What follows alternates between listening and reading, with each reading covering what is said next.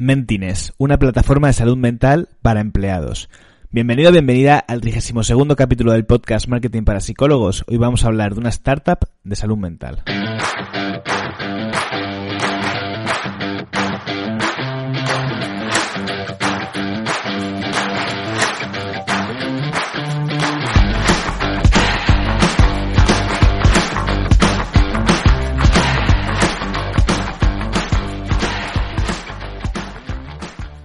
Maldito momento en el que empecé con esto del primero, segundo, tercero. Claro, ahí era muy fácil, pero ahora que ya, que ya voy por el trigésimo segundo, se me está complicando de, cojones el tema. Tengo que, creo que voy a cortar con esto, tengo que cortar en algún momento, la verdad, porque no, no es sostenible. No sé hasta cuándo, hasta cuándo va a llegar el podcast, pero, pero cada vez es más complicado. Bueno, hoy un capítulo un poco diferente. Te, te, ubico para que entiendas qué es lo que va a pasar. Voy a hacer una entrevista a dos de las personas que llevan eh, la startup que se llama Mentines. Es una plataforma, ahora te contarán ellos un poquito más, es una plataforma, eh, bueno, una idea de emprendimiento que tiene que ver con favorecer la salud mental de las personas eh, desde la empresa, ¿no? Desde, desde la empresa, eh, ayudar a los trabajadores a, pues, a, a, mejorar su bienestar psicológico, su salud mental y, y este tipo de cosas.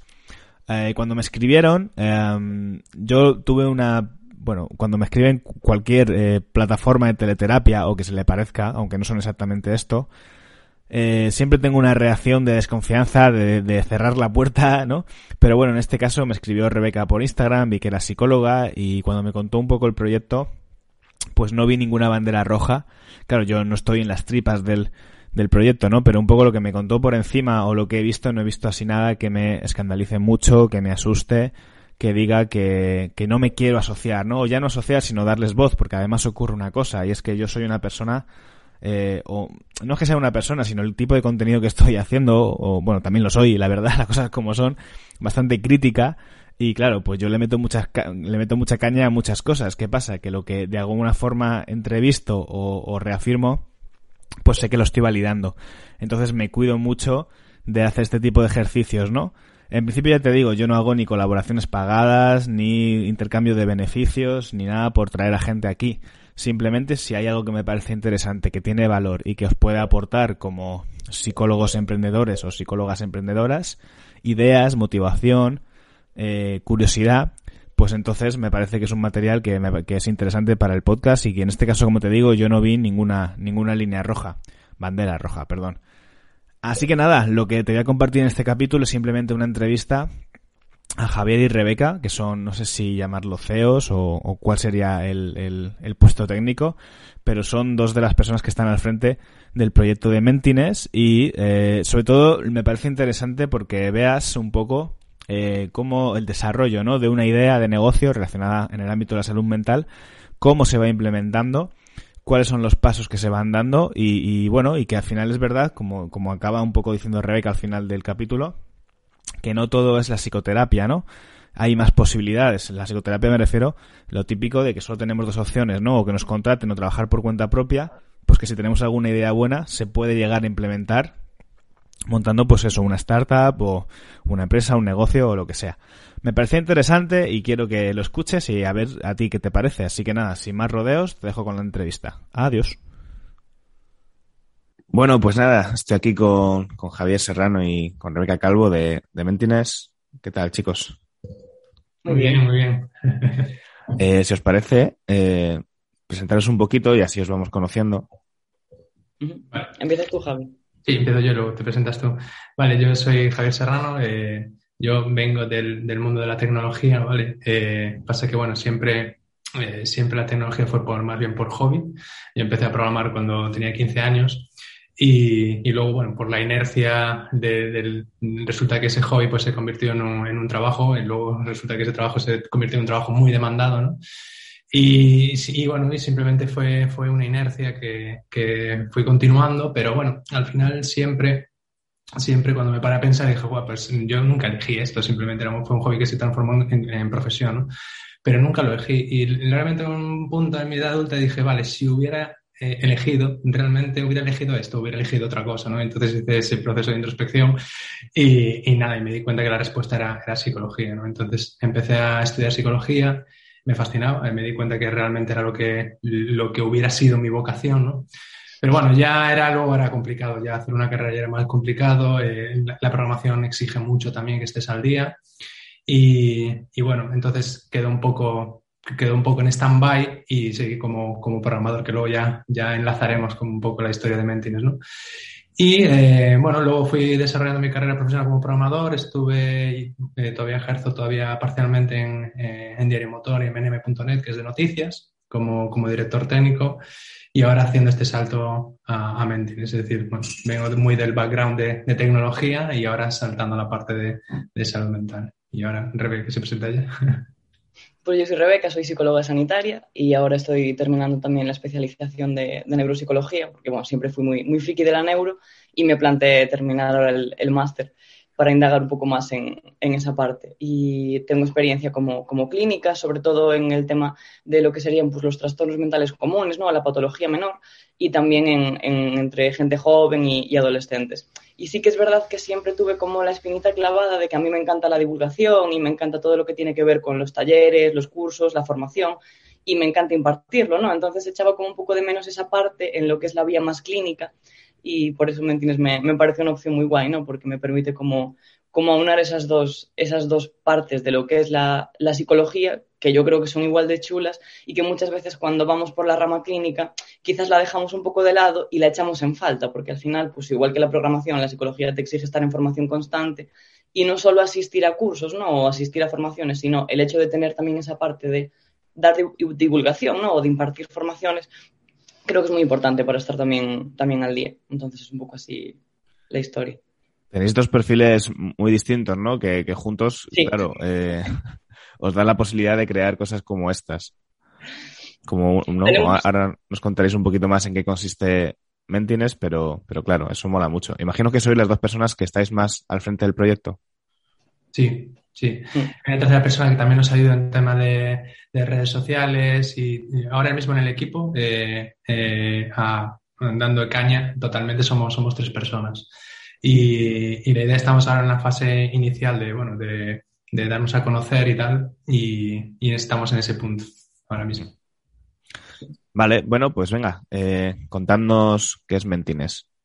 Vale. Ahí sí que también te pongo un poco más de contexto, cuando decías eh, la parte de la unión de tecnología con, con, la parte de psicología. Y para poner un poco de contexto cómo surgió esto, eh, yo ya, como te comentaba, tenía esa inquietud de, bueno, me gustaba mucho la, la psicología, pero tenía que trabajar, seguir trabajando en la parte de, de, de tecnología. En el 2019 busqué un área, digo, voy a buscar un área que intersecte entre las dos cosas y que realmente pueda aportar, ¿no? Y ahí me di cuenta que hay un área que está creciendo muchísimo, que es la neurotecnología. Y, y entonces eh, encontré una, una, organización internacional que se llama NeurotechX, que está en todo el mundo, ¿vale? está en un montón de ciudades del mundo, y es una comunidad muy horizontal donde se generan muchísimos eventos y divulgación alrededor de la neurotecnología. Hay muchísimas startups, muchísima participación de universidades, eh, y es increíble. Hay un canal de Slack donde la comunidad pues comparte eventos y información, papers, de todo. Y, y, bueno, y es, y es, impresionante. Y cuando empezamos a hacer esos eventos, yo hice la, la, filial de esa organización en Galicia. Y claro, para mí era ideal porque en teoría, bueno, juntaba pues la parte de la tecnología, la parte de, de psicología, la gente de psiquiatría, medicina. Y bueno, y realmente cuando empezamos a dar las charlas vimos que, que venían todos esos perfiles y que, y que bueno, veíamos que, que es un campo que no para de crecer.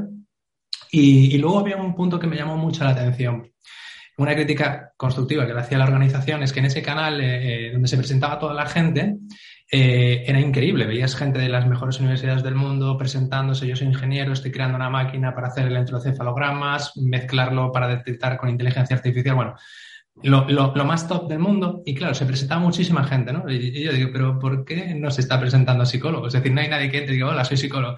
Y yo, claro, la, crítica ahí que veía era que eh, hay muchísimas empresas y muchísima gente creando conocimiento y tecnología para medir o influir en la conducta humana, pero no se están presentando gente que realmente entiende cómo funciona la conducta humana, ¿no? Es decir, como una, como una pata que cojea, ¿no?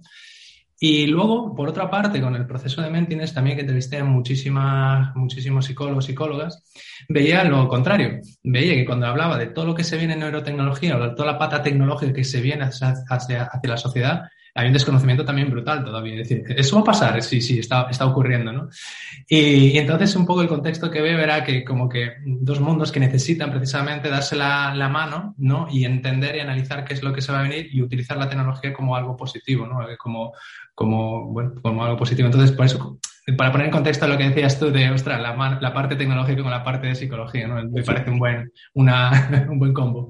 Sin ir más lejos, a mí me, me provoca un, un, rechazo terrible cuando escucho estos, estos bots que dicen que algún día, ¿no? Serán los que te harán psicoterapia en función un poco de las respuestas que tú vas dando, ¿no? Dicen que esto para dentro de no mucho va a existir. A mí me parece imposible de emular la, la psicoterapia de esta manera, ¿no? Pero bueno, no sé.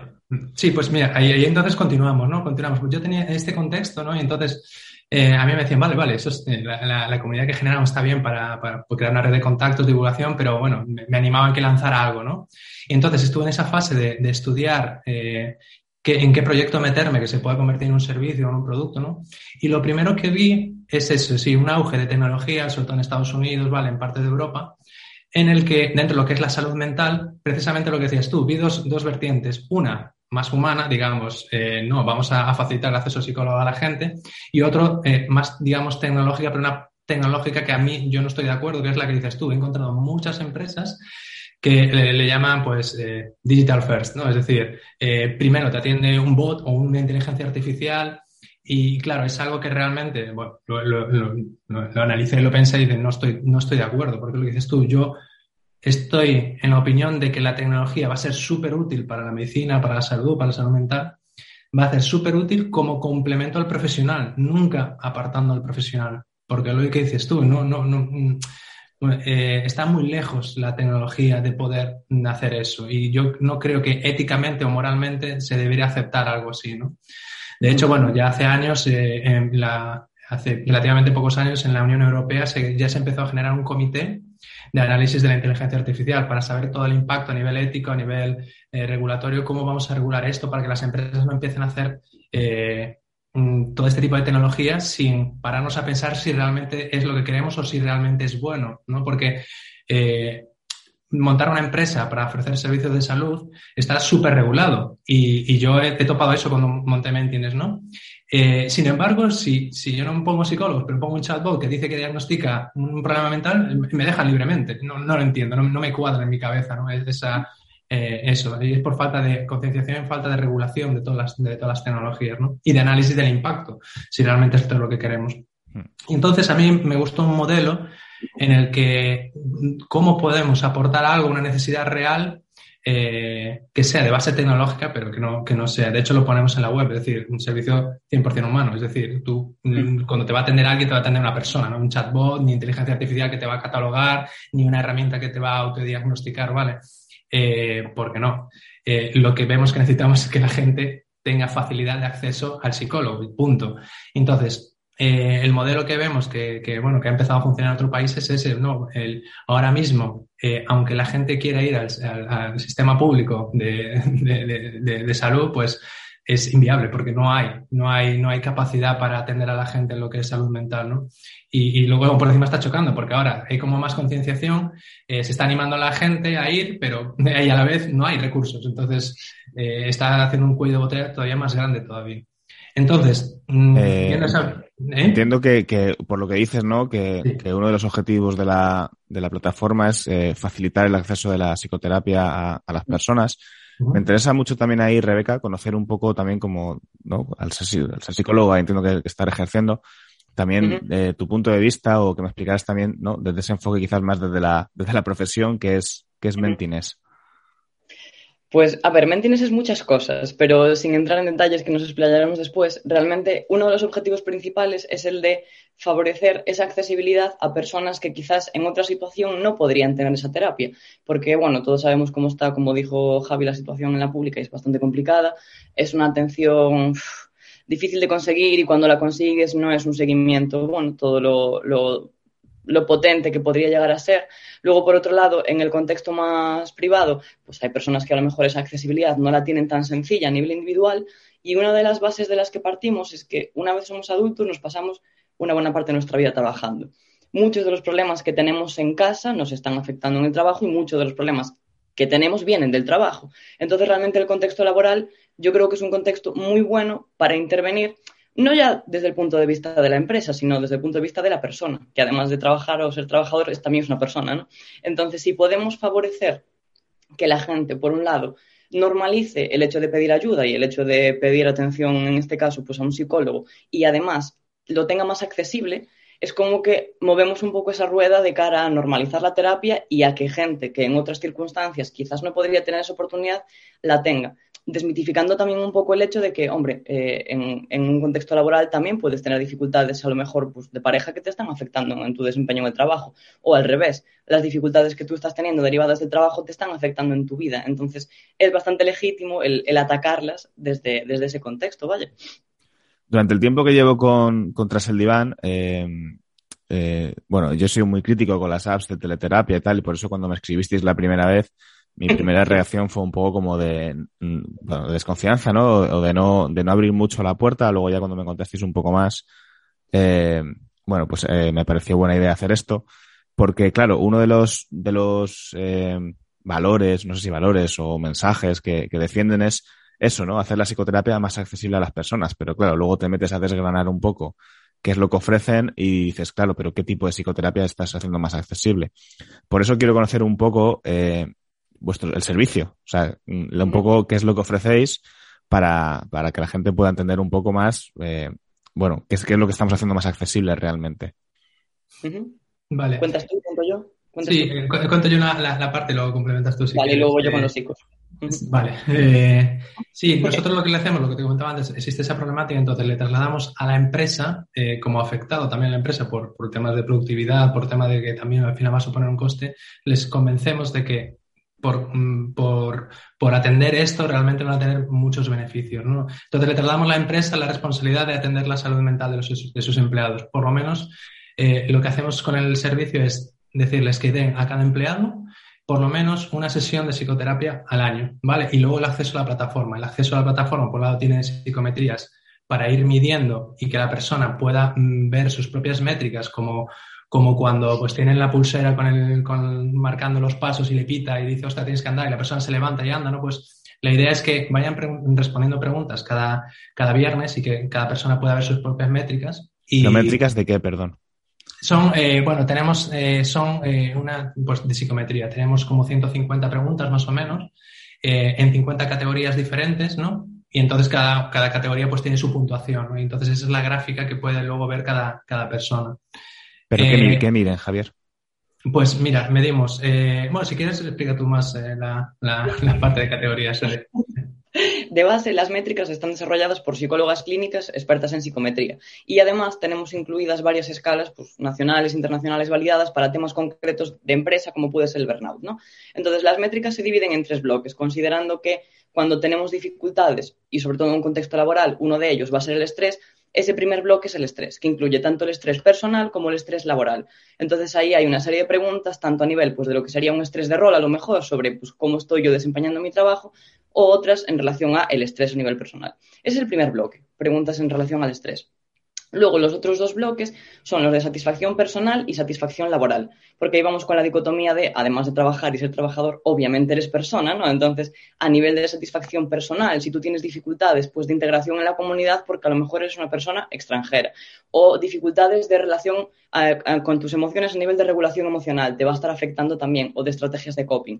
Entonces, todo lo que tiene que ver con tu satisfacción personal es un bloque ya independiente. Y por otro lado estaría la satisfacción laboral. Ahí hablamos ya de temas más de motivación intrínseca, extrínseca, como de contento estás con las condiciones en tu trabajo, etcétera, etcétera. ¿Qué es lo guay que tienen estas métricas, como decía Javier? Partimos de la base de que para cambiar algo primero tenemos que evaluarlo, eso está claro de ahí el ejemplo también de, la pulsera, ¿no? Si no sabemos lo que está pasando, tú mismo decías ayer, creo, en, algo que subiste a Instagram, que a veces te llevaría tres sesiones hacerle una evaluación, ¿cómo es posible que otra gente la haga en diez minutos, ¿no? Una evaluación tiene que ser completa, por eso la evaluación que hacemos es longitudinal durante un año. Esas 150 preguntas se hacen en bloques y se van preguntando todos los viernes. ¿Para qué? Para reeducar a la persona y coger el hábito de todos los viernes pararse a pensar un momento y a golpe de clic decir, vale, hoy estoy así o mm, cómo regulo mis emociones o cuando tengo un problema lo evito. Responder una serie de preguntas que nos dan pistas sobre estas tres áreas. Estas preguntas se responden de 10 en 10 para que no sea una evaluación muy densa y se repiten tres veces a lo largo del año para que sea longitudinal y tengamos métricas de cómo estamos ahora, pero también cómo estamos en el mes de mayo y también cómo llegamos al mes de septiembre para tener un poco ese feedback, ¿no? De que la persona diga, ah, pues mira, eh, a lo mejor antes mi nivel de estrés estaba en 7 y ahora está en 5 por las cosas que estoy implementando, ¿no? Tener un poco ese, ese refuerzo. La, verdad es que suena bien, ¿no? Yo a mí me recuerda un poco como a medida de, biofeedback, como si fuera una forma un poco de ir viendo cómo te vas, ¿no? Que a veces las personas... Esa es la, analogía que siempre le comento a la gente, exactamente tal cual lo que Claro, muchas veces estamos un poco desconectados, ¿no? Y quieres que no, el verlo ahí en como que sea en número, ¿no? decir, hostia, pues parece que estoy un poco más estresado. De alguna forma te, resulta informativo, ¿no? También el poder ponerle un, un número en este caso o un nombre. Mm, Ahí tengo que, lanzarle un, halago grande aquí al señor Javier, que él, con su background tecnológico que tiene, realmente hizo la plataforma y lo diseñó todo para que la experiencia de usuario fuese muy buena en relación a ese biofeedback y fuese apetecible y dijeses, ah, vale, pues mira, estoy viendo el círculo rojo que dice nivel de estrés, vale, ¿qué puedo hacer? Y automáticamente ya te recomiendas una serie de cosas, ¿no? En ese sentido lo, lo, pensó todo muy bien. Claro, eso estaba pensando también, que, que, eso a la mayoría de nosotros se nos escapa ese, conocimiento tan, ¿no? Que es una, es una app, imagino, una app para el móvil. Eh, sí, bueno, es, realmente ahora mismo lo tenemos vía web, que es adaptada al móvil. Eh, ah, es una, una, Power App de estas, ¿no? En bebidas. Sí, y la idea es luego desarrollaremos también la, aplicación. Entonces, claro, eh, la idea es esa. Por un lado, gamificar para que la persona eh, entre de manera periódica a esta plataforma y, que quiera responder las preguntas y vea su, su, gráfica actualizada y lo que dices tú, al percibirlo o al verlo, eh, pues es, que están a un golpe, en un golpe de clic de, de, acceder a psicólogos, ¿no? Porque lo que decíamos, por un lado tenemos la psicometría, por otro lado tenemos el directorio de psicólogos que, como la empresa le cubre una sesión, al empleado le pone, pues tiene disponibles. Entonces, puede listar, eh, que luego hablaremos de los, de los psicólogos y psicólogas, pues lista ahí los psicólogos y ya puede reservar directamente eh, una sesión. Entonces, por eso decíamos, accesibilidad en el sentido de, primero, concienciar la, la, la, necesidad de ir, por otro lado, eh, facilitar, porque es la empresa la que está pagando la primera sesión, ¿vale? Entonces, no tiene coste para esa primera sesión. Entonces, decimos facilitar en ese sentido, no en el hecho de que sea más barato o, en el tal, no, es, es saber identificar. Aparte de lo que dices tú, Mucha gente, por ejemplo, lo que vemos es que mucha gente no sabe, por ejemplo, identificar que está estresado. Si le preguntas a la mayoría de la gente, ¿estás estresado en el trabajo? No. Y luego se le ve en, en, en, otras manifestaciones del cuerpo, ¿no? En migrañas o, en lo que sea. Pero mucha gente no es consciente. Yo les digo muchas veces, eh, le pongo la analogía de, que ahora mismo el estrés en el trabajo era como hace muchos años se iba a las minas a trabajar, ¿no? La gente, los mineros iban a trabajar y tú si le preguntabas cómo estaban de salud, lo más probable es que te dijeran, ah, no, yo me siento bien. Ya, pero te estás exponiendo a unos agentes tóxicos que no percibes y sí, con el, con el paso de los años, al final te van a decir, ostras, tienes una enfermedad, ¿por qué? Por haber estado expuesto, ¿no? Entonces, yo creo que el estrés en el trabajo es un poco eso. Mucha gente se está exponiendo a ciertas cosas que no son conscientes, como se perciben que están bien, no lo, no lo gestionan o lo normalizan y que luego es con el paso del año que eso se puede transformar en, problemas, ¿no? Entonces, por eso, con esta serie de preguntas y con estas gráficas ayudamos a visualizar decir, no, no, frena porque esto está cayendo, ¿no? Aunque no seas consciente, eh, las, las, las, encuestas nos están diciendo que estás cayendo. Entonces, mm. con ese clic, a golpe de clic, pues acceden a, a psicólogos, ¿no? Esa sería la segunda pata y la tercera pata de la plataforma, el servicio que ofrecemos es, eh, como decía Rebe, todo está orientado a la prevención. Por un lado, vemos que hay empresas que se dedican a hacer métricas pero sin interpretación de esos datos o, una, una, intervención. Eh, y por otro lado, vemos que hay empresas que se dedican a ofrecer eh, directorios de psicólogos a empresas, pero lo vemos a lo mismo. Si no cambiamos el contexto, si lo que realmente está generando problemáticas eh, es el contexto del trabajo y no le decimos a la empresa que tiene que cambiar ciertas cosas, el problema va a seguir ahí, ¿no? Entonces, por eso nosotros nos enfocamos mucho a la, a la prevención. Entonces, la tercera pata es la promoción de la salud mental dentro de las empresas por medio de pues, artículos que escribimos, cursos que estamos haciendo, eh, webinars, ¿vale? Entonces son, digamos, las, las, tres cosas integradas que, que, es lo que conforma Mentines.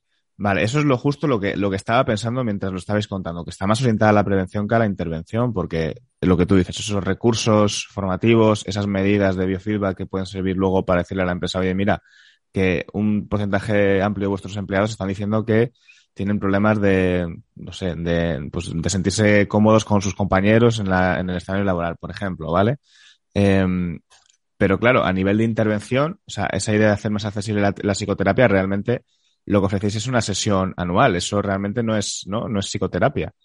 Vale, eh, eso es lo que me, suele preguntar la empresa o la, duda común que suele decir la gente, ¿qué hago con una sola sesión? Y evidentemente con la sesión no vas a tratar a nadie, pero sin embargo, a, partir de los 30, pues te recomiendan ir una vez al médico, hacerte una analítica.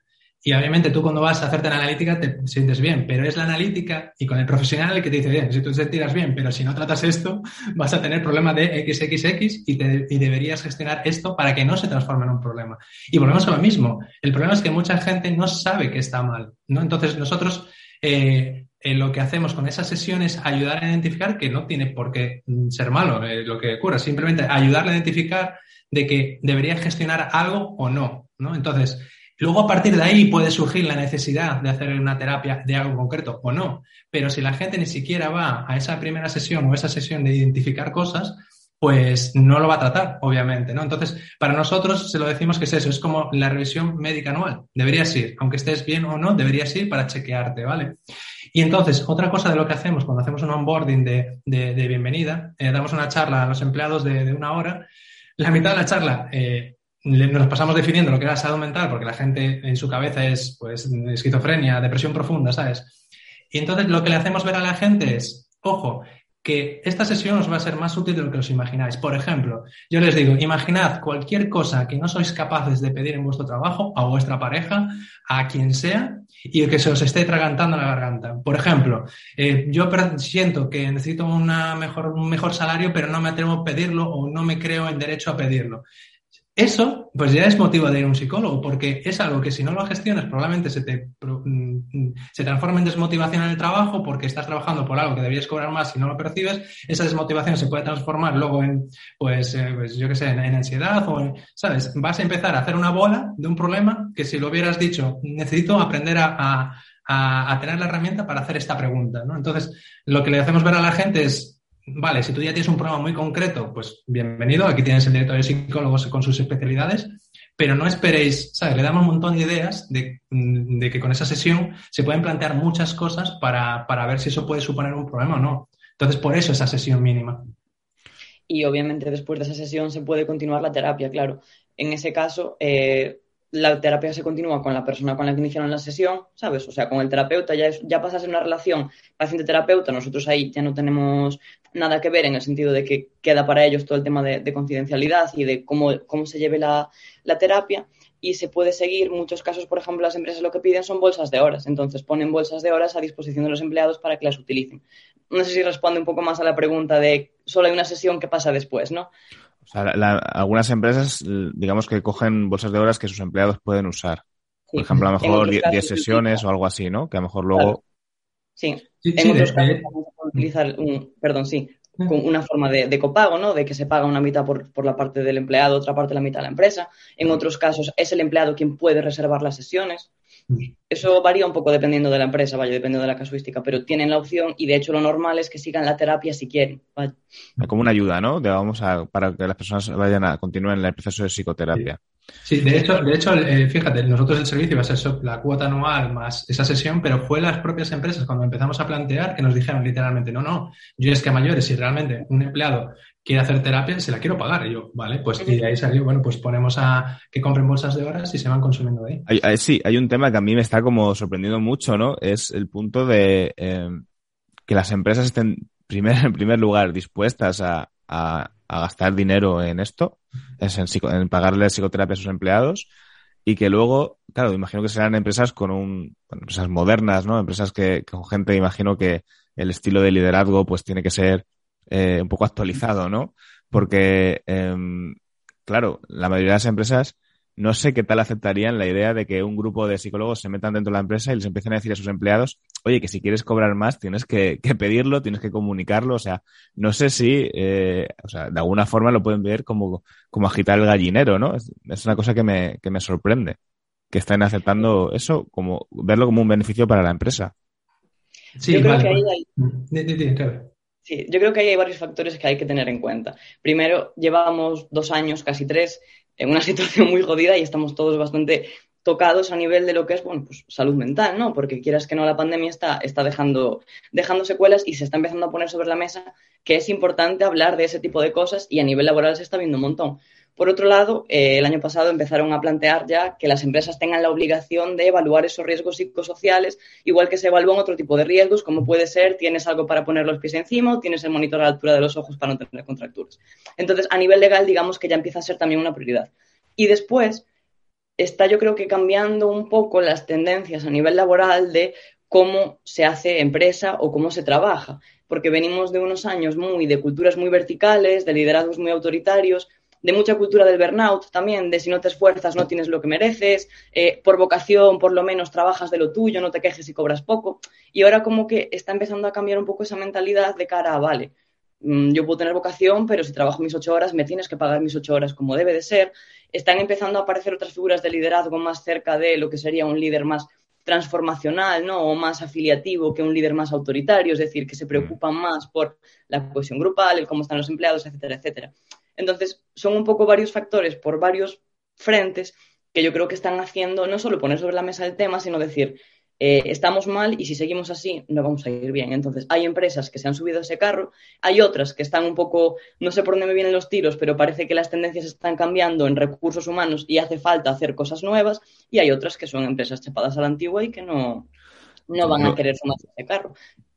Te lo decía así justo por eso, porque yo tengo, me han llegado muchos casos relacionados con estrés laboral, ¿no? Y siempre que tengo este tipo de casos en consulta pienso, joder, si estas empresas se encargaran de, de reconocer y de alguna forma hacer sentir bien a esas personas serían súper productivas, porque una persona contenta, satisfecha, es una persona que va a tener un espíritu mucho más corporativista, que va a ser, va a proponer cosas, va a tener ganas de, de ayudar a la empresa, ¿no? No va a ir como, pues eso, de mala hostia a, trabajar y, y, darse cuenta que un trabajador satisfecho es, es muy beneficioso para la empresa.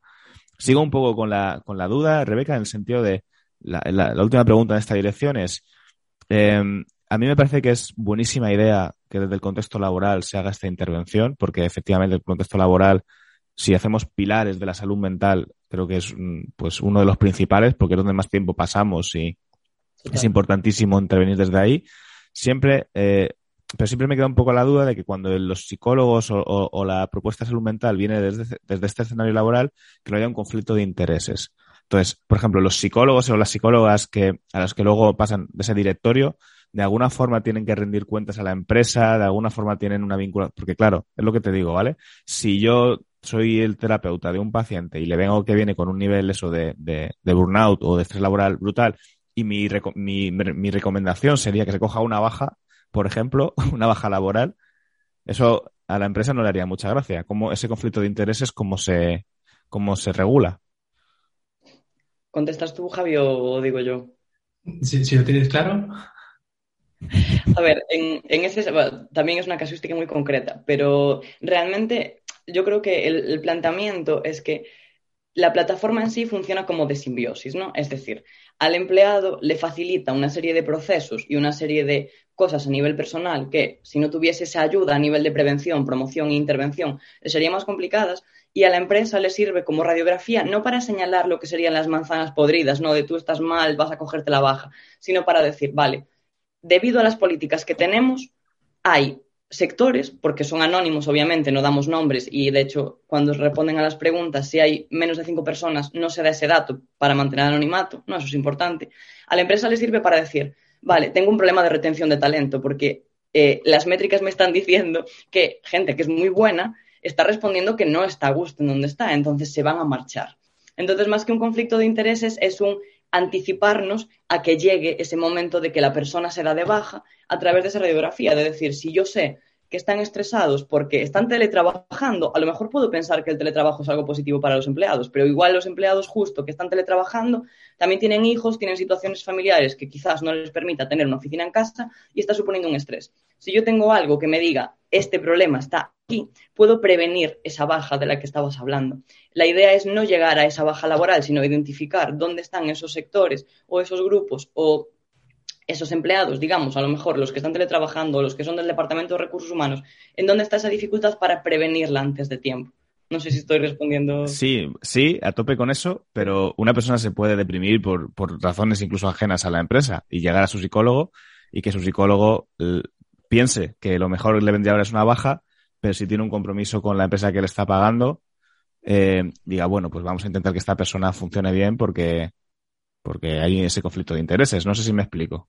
Mm, bueno, pues no es, es que no es diferente al sistema de salud normal. Es decir, si una persona se lesiona en casa o tiene cualquier accidente en la calle, mm, no debería existir ningún conflicto de interés porque, eh, es decir, la, prioridad siempre es tratar a la persona. Es decir, una persona puede desarrollar un cáncer, puede desarrollar cualquier problemática que no tenga que ver con el trabajo y, esa persona tiene que ser tratada. Nadie se cuestiona de, no, no, no lo voy a llevar al médico, no lo voy a pagar al médico porque no quiero que le diagnostiquen algo grave. Es, es, es como inhumano. Y esa es la transformación que, se está viendo o, queremos trasladar que la salud mental es lo mismo, es lo mismo que la, que la salud física. Entonces tiene que tener el mismo tipo de tratamiento, el mismo tipo de prioridad y no debería existir ese, conflicto de interés como no existe en, la medicina normal. Y de hecho, en todo caso, la lectura también es, aunque a nivel de bajas por depresión o estrés rozan el 15, 10, 20, depende del sector, sí que es verdad que son las bajas que más tiempo tardan en recuperarse. Muchas veces no se llegan a recuperar del todo y se cronifican. Tú esto lo, sabes también como yo, ¿no? Entonces la idea es que si se empieza ese proceso de terapia y en algún momento supone una baja, que si esa baja ya iba a suceder, no se vaya a cronificar y no sea una baja que en vez de tres meses pase diez, ¿no? En ese sentido yo tampoco veo el, el conflicto de intereses, porque la idea es que si podemos arreglar las cosas en tres sesiones, no lo vamos a arreglar en diez. Precisamente por eso partimos de la premisa de primero evaluamos, luego hablamos de promoción de la salud mental, luego hablamos de prevención y luego hablamos de intervención si es necesario, pero no de una intervención que cronifique a un trabajador que está pillado con pinzas, ¿no? Y de hecho, ya hay en las empresas en las que estamos entrevistando, ya hay muchas empresas que gastan un montón de recursos en, pues, le doy dietas, le doy gimnasios, le doy viajes, ¿no? Entonces, con esta herramienta lo que le hacemos ayudar es decir, vale, todo esto está bien, pero dentro de tu plantilla, por eso lo, separamos en estrés, satisfacción personal y laboral. Nos vamos al caso que dices tú, eh, algo personal. Vale, pues si, si, identificas que ciertos grupos dentro de tu empresa pues tienen problemas en lo personal y, nuestras categorías te ayudan a identificarlo, quizás no es tan importante que le pagues a toda la plantilla el gimnasio y, destines una partida de, para ayudar a resolver problemas personales de, de las personas. Entonces, esta herramienta ayuda a hacer eso, a canalizar los esfuerzos que ya están haciendo muchas empresas a que sean lo más óptima posible. Entonces, quizás una respuesta es vamos a dejar de gastar tanto en, eso, en viajes, en formación, porque quizás el problema no está ahí en, ciertos casos, ¿no? En lo personal, pues, pues lo que dice, pues vamos a ayudar a crear redes de apoyo. A lo mejor el problema es eh, la conciliación familiar. Entonces, ayuda a cambiar el contexto. Vale, si os parece cambiamos de, tercio y pasamos un poco ya a dar, le damos la vuelta al tema y vemos un poco pues cómo surgió la idea, cómo os asociasteis. Eh, bueno, por lo que tengo entendido es una startup, ¿no? Imagino que es una startup. ¿En qué año eh, surgió? la idea la empecé a desarrollar el año pasado y hicimos como un proceso de, de, bueno, contar la idea a empresas y bueno, tuvo una buena acogida en verano se desarrolló la plataforma, es la ventaja de, venir del ámbito tecnológico, es ponerse con el ordenador y a programar. Eh, luego fue con, cuando empecé. Te, quería, te quería hacer una pregunta, Javi, ya, pero esto es a título personal, ya curiosidad. La, la, app la tenéis eh, en, en, la Play Store y en. Y, no, de momento está en modo web, nada más. Vale, es una plataforma web, vale. Eh, nuestra idea es validarla, validar más eh, lo que estamos haciendo y luego en una segunda fase sí que vamos a, a, lo que es desarrollar la app y que sea más integral todo, ¿vale? Pero, la, gente entiendo que la usan en el móvil. Sí, pero bueno, es eh, accediendo vía web. Tú recibes cada email, recibes eh, cada viernes recibes un email, haces clic y ya te, entra en la, aplicación web que está adaptada a móvil, ¿no? Pero, pero sí, ese es vale, vale. cómo está. Sigue contándome, perdona, es que yo estoy dándole vueltas también a, la, plataforma que tengo, hacerla también una app para que la usen, para que sea más usable desde el móvil y por eso te estaba, estaba preguntando. pues si quieres consejos de eso también he desarrollado para otras empresas, pues vale. eh, aplicación móvil, te pregunto. si quieres, me preguntas.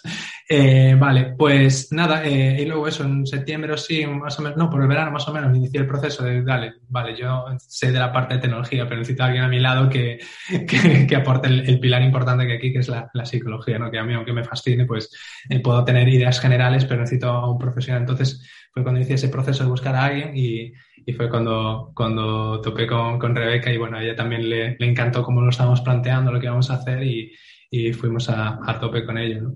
Y, y, bueno, le digo, un poco el contexto había sido ese, de ¿no? ver esa necesidad, qué podemos hacer ahora para eh, mejorar y, intervenir en esta problemática social. De, de, hecho, fíjate, yo cuando empecé el año pasado, eh, cuando planteé esta idea, bueno, se lo planteé a, a amigos e inversores, me decían, uff, salud mental, eso no, como que no termino de ver. Y, y fue una pasada, porque el año pasado, durante todo el año, parecía que nos decían, parece que nos están haciendo campaña de marketing, ¿no? Porque el año pasado empezó con el beta al médico de Rejón en el, en el, Congreso, ¿no? Luego la deportista esta en las Olimpiadas que se vino abajo, luego, bueno, los, todos los informes de, por el COVID de estreno, es como que eh, durante, a lo largo de todo el año sí que hubo un montón de, de visibilidad, ¿no? Sobre que, vale, mmm, esto es un problema, un problema bastante, bastante grave. Entonces, eh, creemos que la manera de abordar esto muy buena es eso, lo que decíamos, ¿no? traspasarle a la, a la empresa esto y, y, que sea la empresa la responsable de, de, de facilitar el acceso a, a, a psicólogos de los, de los empleados. Eh, habrá mucha gente, y, y, me incluyo yo, que lo conozco medio a medio, eh, que no ah. sabe exactamente qué es una startup. ¿Podéis explicar, Rebeca, podéis explicarnos un poco qué es una startup? sí. Una startup, hoy en día hay muchos nombres así para denominar cosas que realmente sabemos lo que son, pero que no lo conocíamos con ese nombre, ¿no? Igual startup es una de esas. Startup es una, es una empresa que tiene un carácter muy tecnológico, que está muy influido por lo que es el ámbito de la tecnología, es decir, que la utiliza como herramienta y que se caracteriza por eh, un crecimiento pues, muy, muy exponencial y por tener una idea novedosa u original. Y además por ser lo que sería pues, este tipo de empresas que no son la empresa de la antigua usanza, ¿no? Una empresa como más moderna, entre comillas. Corrígeme, Javi, si me, no, si me equivoco. Está, está, perfecto, está perfecto. Que yo lo que tenía entendido de una startup es que recibe financiación externa, ¿no? Que hay una serie de inversores Sí, no, no, no, necesariamente. Ahí ya depende. Por, normalmente, como suelen ser crecimiento exponencial, eh, de repente tienes un producto que te cuesta tanto eh, ofrecérselo a lo normal en una empresa es que a medida que creces necesitas más personal, ¿no? Entonces, eso se dice que no es escalable, ¿no? Y, y bueno, que sí es escalable, pero eh, la escalabilidad exponencial es eh, de repente nosotros ahora mismo pues, podemos tener mil empleados dando soporte, pero es que nos daría igual dar 20.000, casi no necesitaríamos ampliar equipo. Entonces, por eso tienes esa capacidad de escalar muy exponencialmente, ¿no? Y normalmente una empresa tradicional, si te dedicas a hacer pan y de repente necesitas, eh, eh, te triplican el número de pedidos de pan, pues necesitas triplicar a lo mejor, ¿sabes? El número de personal, máquinas, ¿no? Pero en nuestro caso, el caso del software y las empresas de base tecnológicas, muchas, depende del modelo que hagan, eh, no necesitan, a medida que crecen exponencialmente, no necesitan escalar tanto el equipo, ¿sabes? Entonces, eh, como suelen ser también crecimientos muy rápidos, lo normal suele ser que sí, que pidan eh, rondas de inversión para mantener ese crecimiento exponencial, ¿no? An, an, hasta que llegue el dinero, ¿no? Pero... Que serían como, como acciones, ¿no? Que luego cuando la, ¿no? cuando la empresa crezca, esas acciones se han revalorizado o si te llevas parte de los beneficios de la empresa o... Sí, imagínate, pues estás empezando y, y, y bueno, haces cálculos y digo, bueno, pues estamos en esta fase inicial, necesitamos eh, pues montar un equipo comercial para vender, marketing, empiezas a sumar salarios, empiezas, bueno, pues un, un jefe de ventas, una persona de marketing, un programador, que son bastante caros, y empiezas a meter cuatro o cinco personas y ya ves que te vas a los 200.000 euros al año, que no los tienes, pero sabes que si lo tuvieras, tu, tu empresa va a crecer más. Entonces ahí es donde entran los inversores y dicen, vale, efectivamente te analizan, ven qué modelo tienes, qué has hecho hasta ahora y apuestan por ti. Dice, vale, sí, yo te doy este dinero y efectivamente creo que con este equipo, con estos recursos vas a poder crecer mucho más. Entonces, claro, ahí es donde ellos se quedan con una participación de, de, la empresa a cambio de ese dinero, esperando que realmente vayas a crecer mucho más, por lo tanto, esa participación que te han comprado va a valer mucho más. Uh -huh. Pero no necesariamente, no es, no, sí que hay muchas startups que viven de, de bueno, de, crecen a base de, de inversión, pero no necesariamente todas por sí. Si tú tienes un modelo que sea a lo mejor mm, financieramente o a nivel tesorería, pues que sea que te adelanten el dinero y que, que, sea un producto realmente bueno y que te paguen, pues quizá has conseguido crecer sin ningún tipo de, de, de inversión externa. Mm. Pero si no, no necesariamente. Vale, y para ir acabando, eh, ¿qué acciones de marketing, cómo, cómo estáis moviendo esto? O sea, ¿cómo, que contarnos un poco esa parte, que también creo que es interesante. Pues justo antes de, justo antes de, estamos en esa fase de, bueno, pues ahora vamos a vender justo y vamos a montar ese equipo, ¿no? De, de, pues marketing, eh, tal, pero eh, eso nos dijeron, nos han parado y dije, parad, esperad un momento. Eso está bien, pero ahora mismo estamos en fase de hacer muchísimas entrevistas, estamos entrevistando a un montón de empresas, eh, sobre todo con la gente de, recursos humanos. ¿Cómo accedéis, a, ¿Cómo accedéis a esas empresas? Mm, estamos las tres personas estamos a tope con pues con LinkedIn contactos sabes tirando de a las personas que entrevistamos pues le decimos que nos contacten con si saben de alguna otra empresa que le pueda interesar eh, que nos contacten también. Estamos sabes eh, LinkedIn no, mucho network en LinkedIn. Sí sí sobre todo en LinkedIn sí. No hay no hay una nos dicen no hay una no hay solución mágica en la fase en la que estamos no pero la idea es tener muchas reuniones para tener mucho feedback. Eh, si el feedback acaba en una venta y te contratan, genial, pero lo más importante en esta fase es decir, los que no te contratan, ¿por qué no te contratan? ¿Sabes? Es decir, quizás estamos planteando mal eh, cierta parte del producto, ciertas no. Entonces, antes de ir a lo loco, pues estamos en esa fase de, espera, vamos a hablar con la gente. Esto es lo que estamos planteando, vamos a hablar bien y vamos a buscar el feedback. Y una de las preguntas claves es, en las reuniones es, eh, ¿te interesa? Sí, ¿lo contratarías? Entonces, o sí o no. Si te dicen que sí, pues te mando la propuesta y si te dicen que no, pues eso es lo importante. Saber que no, pues porque yo no tengo el presupuesto, nos pasa en las empresas. en las empresas que estamos viendo de recursos humanos, a la, responsable de recursos humanos le, interesa y lo quiere, pero luego tiene que entrar una fase de convencer al resto de, socios o al jefe financiero o, al que tiene el presupuesto, ¿no? De, invertir en esta herramienta. Entonces, internamente también tiene que haber esa, esa venta. ¿No estáis haciendo eh, comunicados de prensa, notas de prensa, este tipo de acciones. Pues ese tipo de startups se presta mucho, ¿no? A ese tipo de... Sí, a ver, eso lo hemos hecho, eh, lo hemos hecho al arranque, pero simplemente para, para, para, decir que hemos arrancado. Pero ahora no, lo, lo que recomiendo a la gente cuando va a montar un proyecto es, primero, vale, tú tienes una idea, simplemente tienes que parar y hablar con la gente sobre esa idea. Luego, cuando la tienes bien pulida, eh, ahí sí ya puedes entrar a una fase de, cuando la tienes bien pulida, ya se va a vender, y entonces ya puedes entrar a una fase de, vale, ya tengo el producto totalmente pulido y, afinado. Entonces ahí sí que puedes empezar ya a hacer acciones de marketing, coger un equipo, eh, pero porque si lo haces al revés, va a ser muy complejo. Porque si lo haces al revés, vas a tener un equipo con un montón, pero no tienes pulida realmente la idea. Porque en tu cabeza, todo el mundo, cuando tenemos una idea, pensamos que nos la van a comprar y nos la van a quitar de mano, pero eso no es la realidad. La realidad es que tu cabeza crees que solucionas un problema, pero el problema de la persona, en nuestro caso, de recursos humanos, quizá eh, eh, está en otro lado. ¿Entiendes? Entonces, por eso lo importante es hablar primero, es decir, contactos, contactos, LinkedIn, con LinkedIn, contar la idea y pedir feedback, sobre todo el negativo. ¿Por qué no me contratarías? ¿Qué es lo que hace falta? Y eso es lo que te va a ayudar a pulir lo que estás ofreciendo y es luego, cuando lo tengas pulido, es que se va a vender solo, porque ya has dado con la clave de lo que necesita la gente, ¿no? Y luego a partir de ahí sí ya te puedes montar un equipo de marketing, ta, ta, ta, pero orientado a eso. Si lo haces al revés... Es un poco en la fase de análisis de, producto, ¿no? Entiendo. Sí.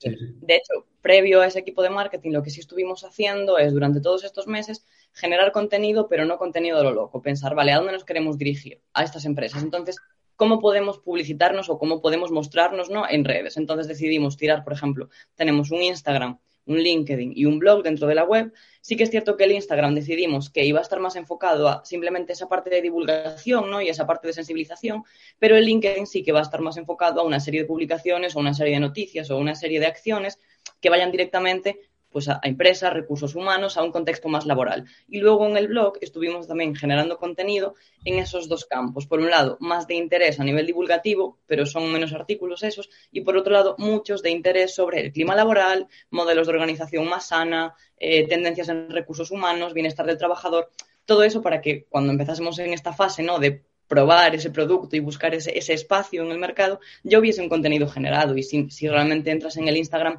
ves que hemos currado un montón y ves que tenemos contenido, entras en el blog, tienes información ya para decir me interesa o no me interesa.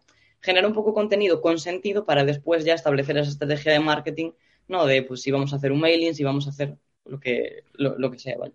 Claro, eso, eso es lo que, lo que estaba viendo, que, que vuestro, vuestro target, vuestro cliente al final es ese gerente de empresa, ¿no? O ese CEO que tiene, ¿no? Y el contenido tiene que ir destinado a, a esa persona que vea los beneficios de, de Mentines, ¿no? No tanto quizás divulgación a nivel de, salud mental clásica, ¿no? Que hacemos los psicoterapeutas en, en, nuestra, en nuestras redes.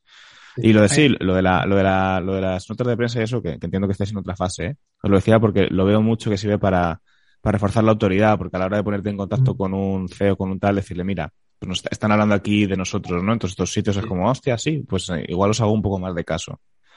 Eso, bueno, pues al final, esa, típica, esa típica influencia, ¿no? Eh, pues nada, chicos, no sé si queréis comentar alguna cosita más antes de, acabar o... Sí, a ver, solo un detalle más de, respecto a cuando le ofreces un servicio, ¿no? Para que la gente lo tenga en cuenta, que cuando vaya a hacer algo, un proyecto o algo, eh, hay que tener en cuenta eh, tres cosas el que te, el que te necesita dentro de una empresa o, a quien te vas dirigiendo, el que lo va a pagar y el que lo va a consumir. Fíjate que en nuestro caso son tres personas diferentes. El que no quieres normalmente es el jefe o jefa de recursos humanos, el que lo paga seguramente sea el director financiero o el CEO o otra persona diferente y el que nos usa es el empleado. Si te fijas, tenemos un producto que nos usan tres personas diferentes, por lo tanto tenemos que tener tres, eh, tres formas de dirigirnos diferentes, ¿no? Pero eh, ahí el, consejo que le damos a la gente, hablando de marketing y bueno, cuando creas un producto es piensa eso, quién es el que te necesita, quién es el que lo va a pagar y quién es el que lo va a usar, que puede ser la misma persona, pueden ser dos iguales y una diferente o pueden ser, como en nuestro caso, tres personas diferentes, ¿no? Sí, es más, desde luego es un proyecto más complicado para, para, para nosotros, ¿no? Que, que estamos más acostumbrados en, en usuario final. Exacto, exacto yo quería decir, como psicóloga, que al final parece que cuando acabas la carrera o cuando te preparas el PIRO, haces el máster o cuando tienes claro que quieres dedicarte a la rama clínica, parece que solo se te presenta esa vía, ¿no? En la que o bien trabajas en un sitio, en un gabinete para otra persona, o bien te montas tú tu propio, tu propio negocio, vaya. Y parece que hay esa dicotomía y al menos a mí cuando lo pensaba me generaba un poco de miedo, porque por un lado era como, joder, yo no sé cómo montarme mi propio negocio, ¿no? O no tengo a lo mejor esas estrategias para, para venderlo y por otro lado el nicho laboral que puede haber quizás en, trabajar en otro tipo de entidades no era el que más me convencía. Entonces, animo a la gente a realmente emprender o eh, empezar a trabajar o, buscar opciones en, este modelo de, empresas, ¿no? Como son las startups, porque a mí me, me, abrieron un mundo distinto de una manera de trabajar a la que no estábamos acostumbrados y en la que yo a priori, cuando salí de la carrera o del máster o del segundo máster, no pensé que la psicología fuese a lo mejor a encajar y me doy cuenta de que sí, que tenemos una formación, a pesar de lo que podemos creer, súper transversal y súper útil para un montón de campos que no son necesariamente la clínica, aunque a lo que nos dediquemos sí sea la clínica, ¿sabes? Y a veces somos nosotros mismos los que nos ponemos esa barrera pues por miedo, por impostor o lo que sea, ¿no? De decir, pues no emprendo porque no, no soy capaz o mi producto no vale. Mentira. Y tú sabes que con un par de teclas bien tocadas, al final las cosas empiezan a funcionar. Así que los animo a, tomar esas vías porque, porque son muy bonitas y no se suelen explorar. Bueno, pues ahí queda ese mensaje motivacional para que para fomentar el emprendimiento en, nuestro sector, que sí que es verdad que somos un sector un poco asustadizo, yo creo, en ese sentido, a la hora de, lanzarse a hacer, cosas. Pues nada, eh, chicos, un placer y, ya nos, nos, iremos siguiendo a ver cómo, cómo avanza todo esto. Muchas gracias por la invitación. Muchas gracias. Un placer, hasta luego. Hasta luego.